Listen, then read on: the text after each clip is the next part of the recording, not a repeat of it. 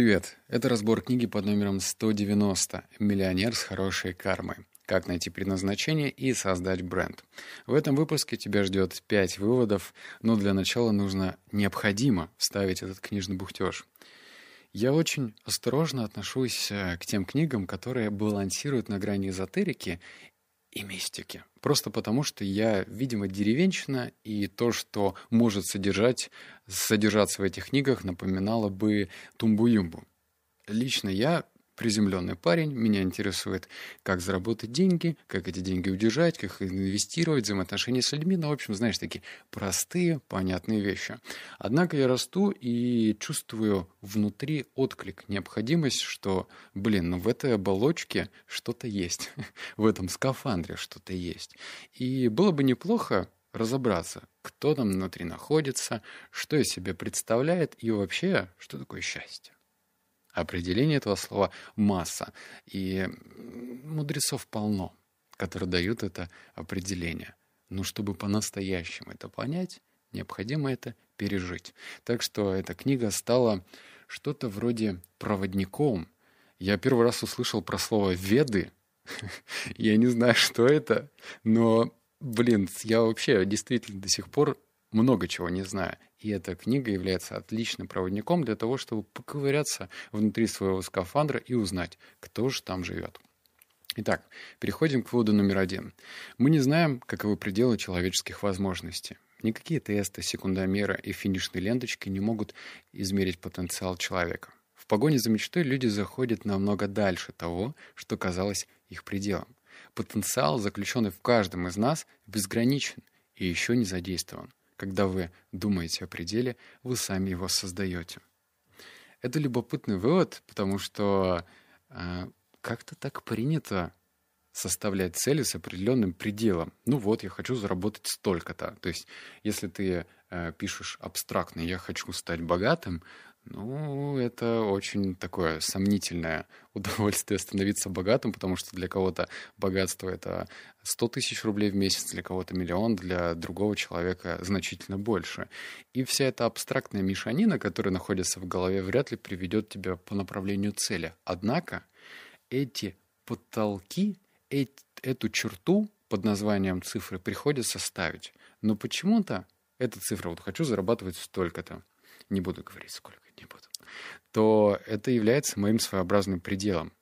А ведь я его сам себе придумал.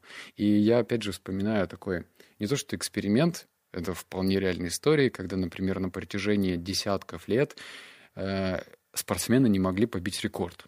Ну вот никак они не могли. Они занимались, делали какую-то специальную растяжку, питались там супер-супер какой-то своеобразной едой. Все делали для того, чтобы побить этот рекорд. Но не получалось. Затем появляется какой-то сумасшедший, как им кажется, спортсмен, который берет и этот рекорд он же побил. Затем происходит чудо. Следующие спортсмены друг за другом начинают бить старый рекорд. Почему? Потому что появился понятный пример того, что это все реализуемо. Вывод номер два. Эту книгу я решил написать необычным образом, соединив, как многим может показаться, совместимое с несовместимым – бизнес и духовность. На самом деле духовность в бизнесе – это необходимость, а не исключение или что-то из области мистики. Под духовностью я в первую очередь понимаю экологичный бизнес, который будет нести благо, а не разрушать. Но для этого мы должны четко понимать ответы на самые важные вопросы. Первое. Кто я? Второе. Какое у меня предназначение? Каковы мои таланты? И третье. Какие действия приведут меня к счастливой жизни, а какие к страданиям? Как часто ты задаешь себе подобные вопросы? Или даже не так. Как часто ты задаешь себе эти вопросы и отвечаешь на них? В этот момент я находился не в своем родном городе и решил позадавать эти вопросы. Больше всего мне понравился вопрос, а какие действия могут привести меня к страданиям? Почему-то мы это избегаем. Ну, точнее, вот такие вот подобные вопросы. Потому что не очень хочется чувствовать внутри какой-то дискомфорт. Но когда ты э, находишься сам с собой наедине, и эти спонтанные ответы приходят тебе в голову, возможно, для тебя откроется какой-то новый путь, новый путь того, как ты можешь себя реализовать. Поэтому не стесняйся, задай себе эти вопросы. Третье. Чтобы добиться любой цели, мы должны быть готовы отказаться от сиюминутного наслаждения и каждый день делать намеченные шаги навстречу ей. Все, Вован, красава. Ты открыл мне глаза. Теперь я знаю, что делать. Смотри, на самом деле не все так просто. Зачастую мы не готовы отказаться от малого, чтобы получить большее. Но иногда будто какая-то сила заставляет нас действовать, так или иначе. Мистика? Не, это привычки. Или, другими словами, подсознательные программы. Теперь начинается самое интересное. Ваше подсознание — это огромный банк данных. Его мощь практически ничем не ограничена. В нем сохраняется все, что постоянно с вами происходит. Забавно, что э, формулировка некоторых предложений в корне меняет э, мир ощущения. Сейчас объясню. Вот помнишь, ну, школьные годы, да, вот это вот домашка, не домашка. Это вызывало такую скуку. Ничего этого делать не хотелось. А если это переформулировать и назвать его практической частью, которая даст тебе результат, потому что без практики, ну вот, сложновато, да, э, видеть какие-то изменения, то уже отношение другое – а здесь привычки называются программами. Если рассматривать наше сознание как компьютер, мы же знаем, что на компьютере бывают вирусы, да? То есть можно провести аналогию вредной привычки. И эти вирусы могут творить самые страшные загадочные вещи. Какие-то могут удалить память. Да, кстати, такое бывает, а, когда появляется на компьютере вирус и удаляет что-то. Или, например, мошенники начинают тебя, ну, как это вылетело слово из головы, шантажировать чтобы ты, например, им скинул деньги, они после этого берут вирус. Да, такое тоже бывает. То же самое с синькой. Можно пить до беспамятства, и потом у тебя будет память все уходить, что-то забываться и так далее. То есть прямая аналогия с вирусами, прямая аналогия с программами. Привычки звучат скучно, неинтересно, да и болезненно, потому что не очень много людей хотят намеренно вводить себя в состояние дискомфорта и что-то менять в своей жизни. А если по-другому? Программа. Ты можешь загрузить и знать, что твой компьютер, твое сознание будет работать на совершенно других скоростях. Вывод номер четыре. Поэтому будет логично, если мы сначала ответим себе на вопрос, кем являюсь я, чтобы понять, в чем заключается мое предназначение. Кто я? Набор белков и костей? Немец, русский, психолог, бизнесмен, муж, друг, Вася, Миша, человек? Чтобы ответить на этот вопрос, Веда рекомендует сначала задать вопрос – кем я не являюсь. Являюсь ли я телом? Это очень важный вопрос. Если я это тело, то мое предназначение угождать ему, то есть кушать, спать, заниматься сексом и делать другие приятные для тела вещи. В Веда говорится, что наше тело — это янтра, биомашина. Это как скафандр, который мы одели, когда попали на Землю. Но кем является мы в этом скафандре? Если мы закроем глаза, то каждый из нас увидит разный цвет. Зеленый, фиолетовый, черный, серый, синий и так далее. Но кто видит изнутри этот цвет, если глаза закрыты? Может, мы ум и разум? Если бы мы были нашим умом или разумом, то не смогли бы различить их голоса в нашей голове, но мы слышим их и постоянно наблюдаем за их спорами. Это лишь программы, вшитые в нашу биомашину, которую можно, можно перепрограммировать, чем, в принципе, и занимается психология. Вопрос чисто для размышления.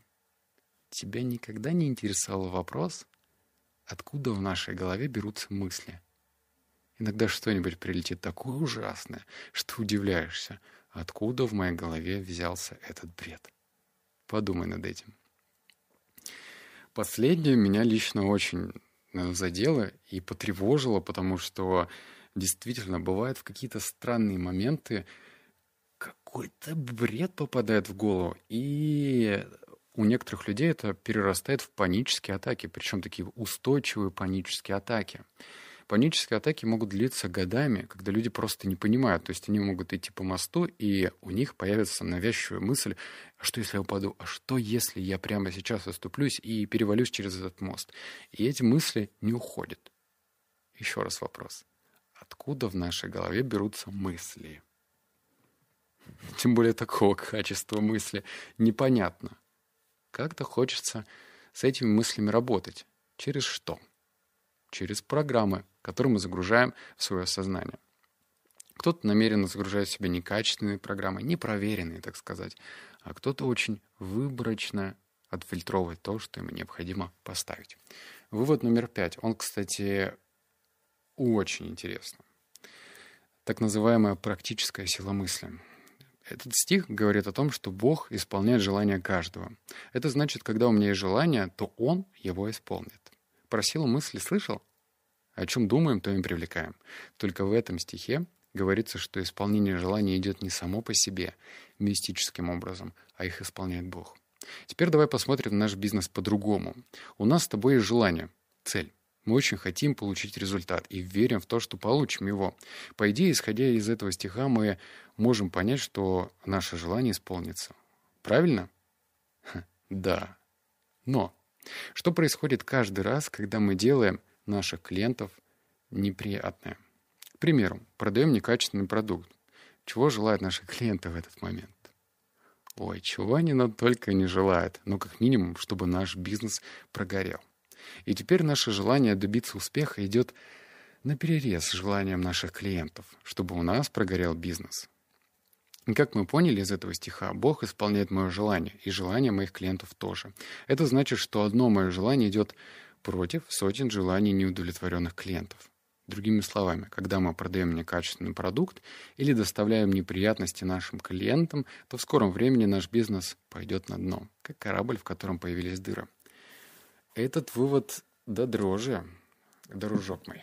Потому что в это, конечно же, не хочется верить. Ну, точнее, до конца. У нас же есть такое ощущение, что мы не поверим, пока не увидим. Правда же? Нам же обязательно все обязаны удивлять. Мир нас должен удивлять, чтобы мы поверили. И речь такая. Если у тебя есть собственный бизнес, конечно, ты в глубине души желаешь, чтобы он процветал. А что это такое? Желания. Это мысли. То есть ты формально, зная этого или не зная, занимался самонастройкой. То есть ты настраивал себя, визуализировал, чтобы у тебя бизнес рос. Но в то же время появляются другие мысли в разрезе. Если ты делаешь свой продукт некачественным, если ты, ну, в общем, делаешь хрень, и твои клиенты страдают, то, скорее всего, этих клиентов тоже могут быть мысли по направлению как к тебе, так и к твоему бизнесу. И вот представим, давай представим такую прям маленькую картинку. Поток из одной стрелочки. Да, эта стрелочка может быть жирной такой, нарисованной фломастером, и вот она устремляется в одну сторону. И по направлению к ней летят другие стрелочки. Маленькие, возможно, тусклые, блеклые, кривые, но все-таки стрелочки.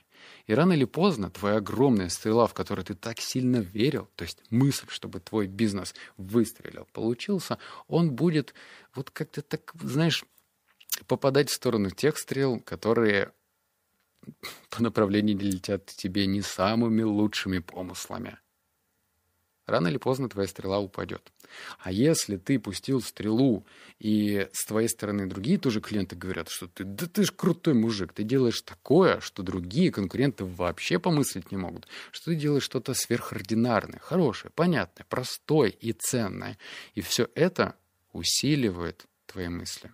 Подумай насчет этого. На самом деле это очень простая мысль, но в то же время я о ней не задумывался. Я не просто не думал. Вот так. Здорово, да?